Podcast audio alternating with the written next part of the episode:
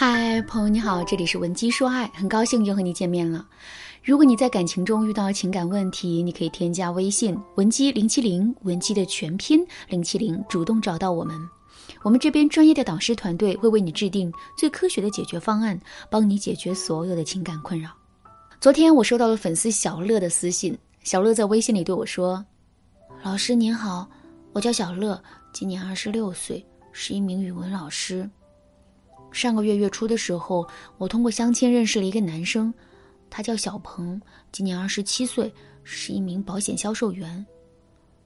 说实话，第一次见面的时候。”我对他的印象并不好，之所以会这样，是因为他的言行举止让我产生了一种很粗鲁的感觉。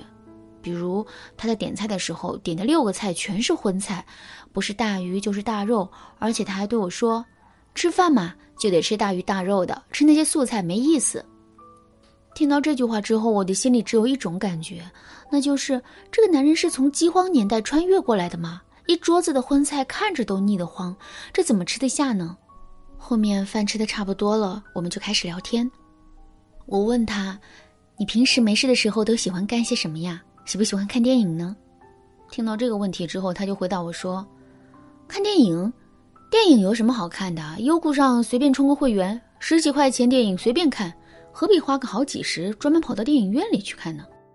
我平时最喜欢的就是跟朋友一起撸串，尤其是夏天，再喝点冰镇啤酒，那感觉真的是太爽了。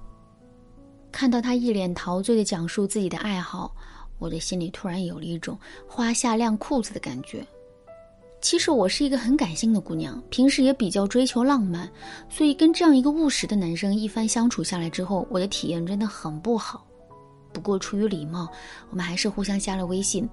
后面我们有一周的时间，谁都没联系谁。再到后面，他就开始频繁的给我发消息，还总是不失时机的试图跟我确定关系。说实话，我其实并不想搭理他。可是我又天生不会拒绝别人，所以我就这么有一搭无一搭的跟他聊上了。聊着聊着，我就发现他虽然有点粗鲁，但还是蛮有担当的。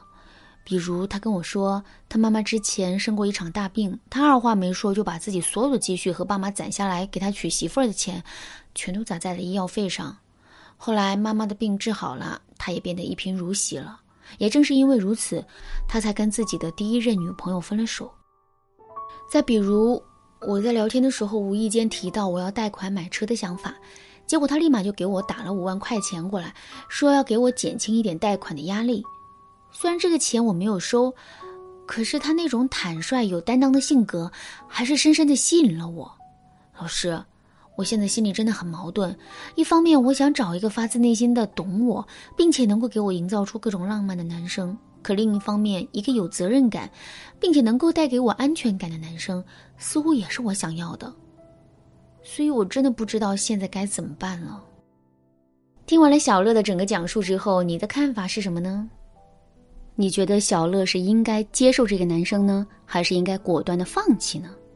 如果我们只看到问题的表面，这个决定确实不好做。可如果我们进一步看到了问题的实质的话，很多问题也许就迎刃而解了。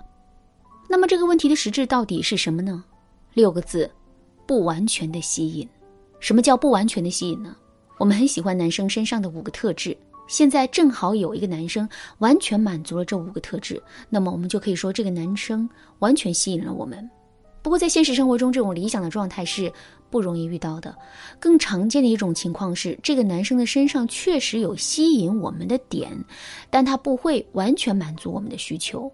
除此之外，在他身上还可能有一些我们不喜欢的地方，有些东西杂糅在一起，让我们的内心充满矛盾，根本就无法做出取舍。这种类型的吸引，就是我们上面说的不完全吸引了。那么。面对一个不完全吸引我们的男生，我们到底如何做出取舍呢？其实我们只需要坚持两个原则就可以了。第一个原则是持久性原则。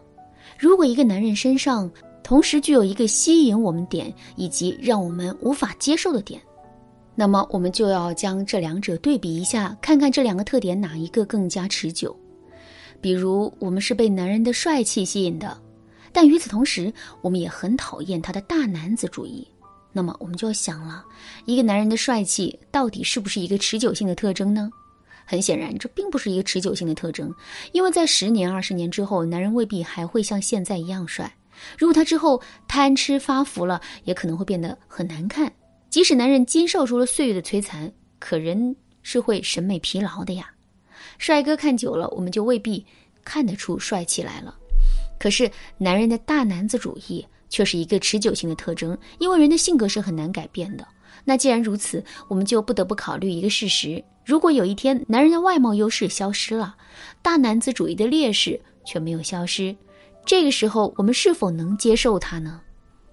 如果不能，倒不如现在选择放手，从而让自己的利益最大化。第二个原则：核心需求原则。什么是核心需求呢？你被困在沙漠里三天三夜，马上就要渴死了。这个时候，水就是你的核心需求，因为除了这个需求之外，别的需求你都可以放弃。感情也是如此，我们每个人在感情里都是有核心需求的。比如，一个天生没有安全感的姑娘，最渴望的就是找到一个踏实靠谱的男人，这就是这个姑娘的核心需求。再比如，一个内心自卑的姑娘。最渴望的就是力量，那么遇到一个可以带给她成长的男人，就是她的核心需求。一个人的核心需求就像是一座大楼的地基，别的都可以让步，核心的需求不能让步，因为地基打不好，整座楼都会崩塌。所以，当我们在男人的诸多优点和缺点之间犹豫不决的时候，一定要先问一问自己：这个男人是否能满足我们的核心需求？如果不能满足，那么离开他。无疑是一个明智的做法。如果男人可以满足我们的核心需求，这就证明两个人今后的感情尽管会有风雨，但整体上肯定是稳定的。这样的感情是完全值得我们去投资的。如果参考了上面两个原则之后，你依然无法做出判断，也不要着急，你可以添加微信文姬零七零，文姬的全拼零七零来获取导师的针对性指导。好啦，今天的内容就到这里了。文姬说爱，迷茫情场。你得力的军师。